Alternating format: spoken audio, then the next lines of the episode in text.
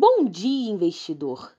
É quinta-feira, 10 de novembro, e a gente começa o dia com o Bovespa aos 113.500 pontos.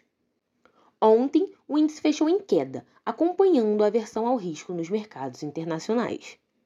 O ritmo intenso de divulgação de balanços deve dar o tom a B3 hoje, com investidores reagindo aos resultados do Banco do Brasil, Eletrobras e Oi.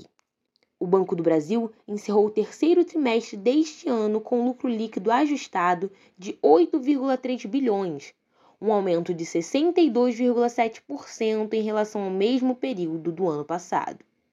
Em três meses, houve alta de 7,1%. É o sexto recorde trimestral seguido do BB.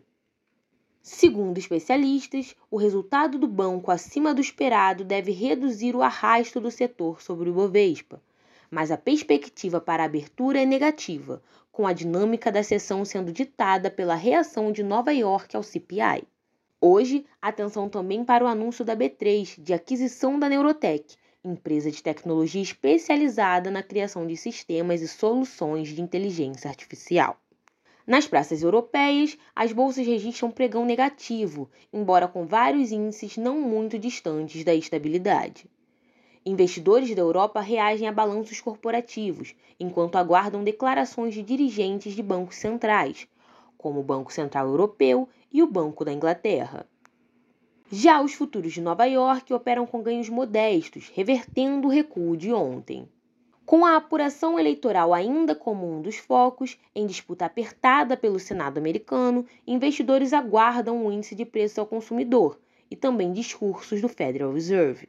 Com o objetivo de diminuir o risco em torno de transações financeiras feitas fora dos bancos ao redor do globo, o Conselho de Estabilidade Financeira, o FSB, propôs, dentre outras medidas, a avaliação e tratamento de vulnerabilidade em fundos abertos, que permitem saques a qualquer momento, quanto à exigência de garantias, liquidez do mercado de títulos e financiamentos internacional em dólares em economias de mercados emergentes.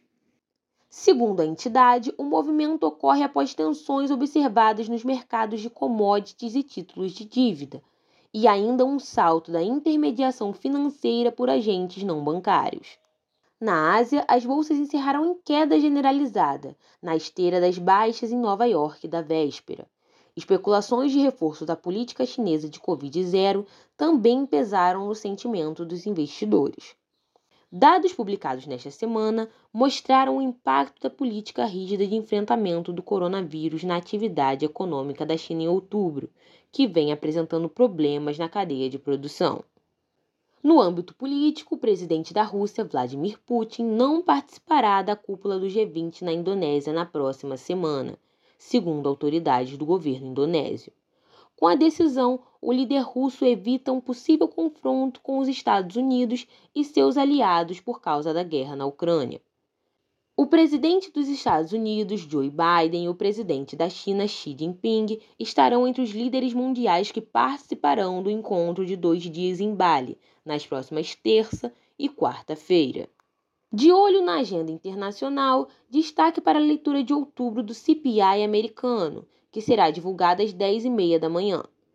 O dia também conta com aparições públicas de dirigentes do Fed em diversos horários durante esta quinta-feira e do BCE às 10 horas da manhã.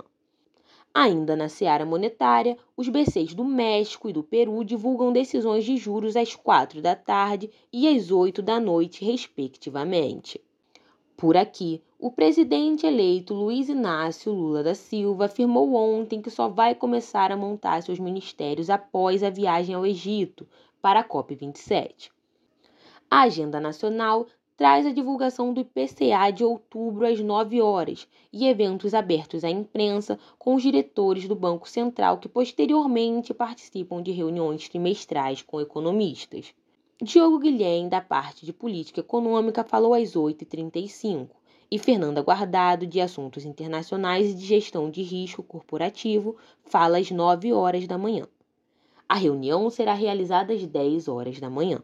Na temporada de balanços brasileira, destaque para Itaú Unibanco, Magazine Luiza e Americanas. Dando uma olhada nas cotações, são 8h40 da manhã e os índices do Reino Unido e da Alemanha operam próximos da estabilidade. O índice francês tem queda marginal, de cerca de 0,50%.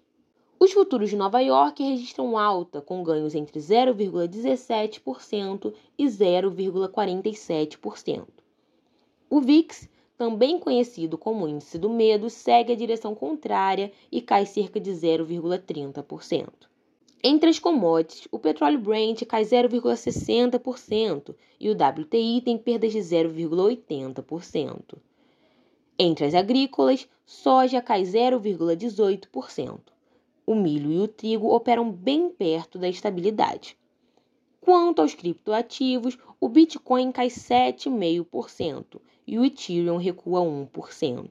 Para acompanhar mais notícias sobre o mercado financeiro, acesse o site do Trade News. O link está aqui na descrição.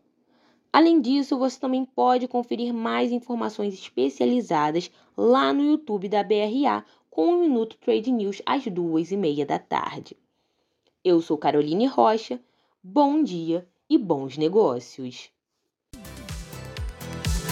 O Bom Dia Investidor é uma produção da Assessoria de Investimentos BRA, eleita melhor assessoria ao trader online. Com a BRA você tem suporte imediato, consultoria especializada e plataformas gratuitas. Você merece o melhor, e o melhor você só encontra na BRA.